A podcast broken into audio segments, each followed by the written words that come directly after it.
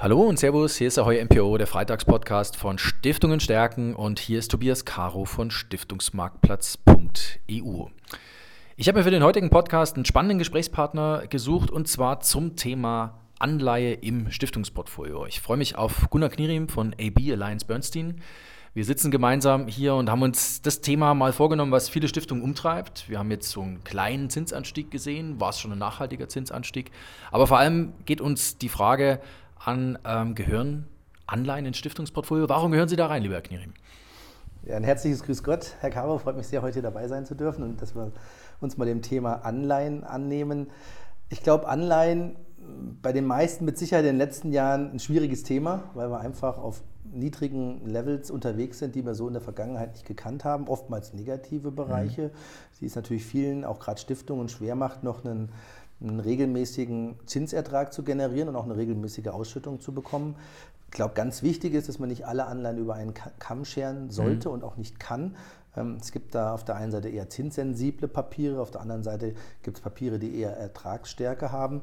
Und ähm, was man definitiv nie vergessen sollte, das gerade in Krisenzeiten, das haben wir auch im letzten Jahr wieder gesehen, ähm, sind es doch immer noch sichere Häfen, ähm, mhm, mhm. festverzinsliche Wertpapiere. Sie sollten und waren immer ein Sicherheitsanker im Portfolio. Und ähm, gerade in schwierigen zeigen, äh, Zeiten zeigen sie mh, eine negative Korrelation immer noch mhm. zu Aktien was bei vielen natürlich im Portfolio so ein bisschen verloren gegangen ist. Mhm. Und ähm, auch wenn der Coupon im Laufe der Zeit niedriger geworden ist, ändert es sich nicht daran, dass die Art der Verzinsung eine der zuverlässigsten ist, auch wenn man es gerade mhm. gegenüber Dividenden sieht. Dividenden mhm. sind nicht so einfach vorzu, zu, in die Zukunft vorzuschreiben, ja. wie es bei Anleihenzinsen eigentlich der Fall ist. Also von dem her wir glauben immer noch, man sollte einen gewissen Anteil auch im sicheren mhm. Anleihenbereich haben, auch wenn es von den Zinsen natürlich mhm. ein schwierigeres Umfeld ist. Also wäre das auch so ein bisschen der Tipp für Stiftungen, die Anleihe nicht gänzlich zu verschmähen, sondern einfach wirklich auf dieser Portfolioebene von Haus aus wirklich einen Anleihenanteil fix im Stiftungsvermögen zu berücksichtigen? Ich glaube, es ist schon ganz wichtig, dass man das weiterhin als wichtigen Portfoliobaustein sieht. Ähm, es ist interessant, auch wenn wir uns äh, die Fondsfibel angucken, ist es eher eine Ausnahme, ein mhm. reines Anleihenportfolio. Viel auch gerade in Deutschland ist Richtung Multi-Asset mhm. gegangen. Mhm. Ähm, wenn Anleihen, dann natürlich oftmals rein hochverzinslich und äh, was wir ganz oft hören, sei es bei Stiftungen, aber auch äh, bei Banken, dass die Kunden eigentlich nur noch eine Art von Risiko haben. Und man mhm. hat es dann gesehen, auch wenn die Krise jetzt nur kurz war von den Kursbewegungen letztes Jahr, ähm, als Covid-19 kam. Äh, aber es geht alles in die gleiche Richtung und mhm. alles auch mit, der, mit demselben Ausmaß, mit derselben mhm. Wirkung mhm. in die gleiche Richtung. Das ist mit Sicherheit was, was man so eigentlich in der Vergangenheit nicht erlebt mhm. hat und mhm. das sollte man auch wieder versuchen, ein bisschen auszubalancieren, wie ich finde. Ja, jetzt haben Sie gerade das Wort Richtung verwendet. Ähm, wir haben vor kurzem oder im Moment sehen wir so eine Art ja, kleine Zinsbewegung. Ist das was Nachhaltiges? Was passiert da? Ich glaube, dass wir gerade in Europa noch sehr weit von eher von, von stark steigenden Leitzinsen entfernt mhm. sind. Ähm, also die jüngsten Renditeanstiege haben wir eher gesehen als Einstiegschance, auch mhm. mal jetzt ähm, wieder in den Anleihenmarkt äh, zu etwas attraktiveren Niveaus reinzukommen. Die EZB ist weiterhin um niedrige Finanzierungskosten bemüht. Von dem mhm. her sehen wir überhaupt keine Gefahr, dass wir gerade hier auch in Europa ähm, mittelfristig wie auch langfristig stärkere Zinsanstiege mhm. ähm, erleben werden. Ganz wichtig ist, dass man dynamisch ein Portfolio managt. Ja? Mhm. Also mhm. das ist uns immer ganz wichtig. Ähm, man muss eine aktive Gewichtung ähm, von zins- und konjunktursensiblen Anleihen vornehmen, auch gerade in solchen Episoden, wie wir sie jetzt gerade mhm. erleben, weil gerade wenn es kurzzeitige Verwerfungen gibt, dann ist es natürlich auch mhm. immer die Möglichkeit, Anlagechancen wieder zu ergreifen und vielleicht Anleihen sich ins Portfolio reinzukaufen, die man vorher nicht zu so einem attraktiven mhm. Level bekommen hat. Also von dem her, wir waren immer schon große Verfechter von einem sehr dynamischen, flexiblen Ansatz mhm. auf der Rentenseite. Mhm. Also auch das so eine Art Erfolgsgeheimnis, äh, warum der Fonds seit x Jahren die Ergebnisse liefert, die er liefert. Wir haben ja ähm, über den European Income Portfolio auch in der Fondsfibel schon äh, einige Worte ähm, verloren. Ähm, es ist diese flexible Anlagepolitik. Ähm, gerade jetzt bringt sie einfach das, was man braucht als zum Beispiel Stiftung. Absolut. Ähm, wenn man sich das European Income Portfolio anschaut, den Fonds gibt es ja mittlerweile seit 1999 als Luxemburger Fondsvehikel, ähm, wurde immer mit diesem gleichen dynamischen Ansatz äh, gemanagt, liefert seitdem eine sehr, sehr attraktive Verzinsung für mhm. Anleger, eigentlich auch sehr, sehr konstant von dem Ertrag, den wir da gegenüber Cash und auch anderen Anlageklassen erwirtschaften konnten und das Ganze bei einer sehr überschaubaren Volatilität. Und auch bei, wenn man sich die Drawdowns anguckt, klar, dadurch, dass wir höher verzinsliche Dinge beimischen, ähm, geht es natürlich kurzfristig auch mal wie letztes Jahr im Februar, März runter. Aber das Schöne durch die Struktur des Portfolios wird es auch relativ schnell wieder aufgeholt. Und ähm, Gerade beim European Income haben wir immer eine, eine Balance zwischen dem sicheren Hafen, den ich mhm. am Anfang angesprochen habe, mhm. von herkömmlichen Staatsanleihen ja, also, oder Unternehmensanleihen im Investment-Grade-Bereich. Da sind wir immer mindestens zu 50 Prozent investiert und auf der anderen Seite höher verzinsliche mhm. Anleihen ähm, eher im High-Yield-Bereich. Ähm, und gerade der High-Yield-Markt, der ja nicht direkt von den EZB-Käufen mhm. gestützt wird, der bietet attraktive Coupon-Chancen aktuell noch für Investoren. Und von dem her Gerade da ist es natürlich wichtig, dass man ein gutes hauseigenes Research hat. Mhm. Ja, also man kann jetzt nicht einfach irgendwelche Ranglisten nehmen und guckt dann nach äh, Zinsen und dann, mhm. dann kaufen wir halt mal die mit den höchsten. Man muss schon genau reinschauen, was für Unternehmen sind es, ähm, welche Qualität an Unternehmen findet man mhm. da, muss die Bilanzen ähm, genauestens durchleuchten und dann kann man da auch guten Gewissens für die mhm. Kunden in so Unternehmensanleihen äh, das Geld anlegen. Es ist interessanterweise so, ähm, dass, ähm, dass die Default Rates ähm, eigentlich relativ niedrig sind, gerade mhm. im europäischen High Yield. Also die Ausfallraten? Die Ausfallraten sind äh, relativ niedrig und ähm, wenn man es gerade sieht, der europäische High Yield Markt ist weiterhin ein sehr hochqualitativer Markt. Also wenn man sich so vor Augen führt, 65 Prozent aller Anleihen liegen im Doppel-B-Bereich. Mhm. Das ist für einen Hochzinsanleihenbereich, gerade auch wenn man es mit den USA mhm. vergleicht, eine sehr gute Qualität. Das heißt aber, am Ende des Tages ist das, was Sie uns gerade erzählt haben, eigentlich das stärkste Argument, dass sich eine Stiftung ein Stück weit auch abkehrt von nur sicheren Häfen, also nur sicheren Anleihen und auch ein Stück weit sich anderen Segmenten zuwendet, weil es gerade langfristig funktioniert. Absolut. Also man muss diese Mischung, äh, muss man sich schon gönnen und muss man mhm. sich auch gewährleisten. Wenn man nur auf Staatsanleihen oder Unternehmensanleihen im Investment-Grade-Bereich geht und gehen mhm. kann, ähm, das sind einfach die, die Erträge, die, die Verzinsungen mhm. deutlich zu gering, ja, oftmals auch negativ, sodass es eigentlich auch für eine Stiftung wenig attraktiv ist. Mhm. Also man muss die Beimischung von höher verzinslichen ähm, Anleihen muss man, schon, muss man schon mit in Erwägung ziehen. Und jetzt haben Sie mir im Vorgespräch gesagt, ähm, dass äh, der Fonds, das Konzept ein Artikel 8 Fonds ist.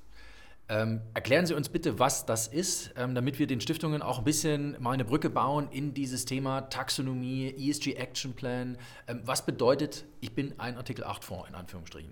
Ja, ist ja ein, ein, heißes Thema gewesen, gerade die letzten Monate auch für uns als Fondsgesellschaft, weil wir natürlich alle daran gearbeitet haben, zu schauen, wie ist die, der jeweilige Fonds nach der neuen EU-Taxonomie ähm, einzugruppieren. Das Spannende bei uns war, wir haben schon ganz, ganz lange als Alliance Bernstein Nachhaltigkeitsprozesse im Portfolio-Management verankert.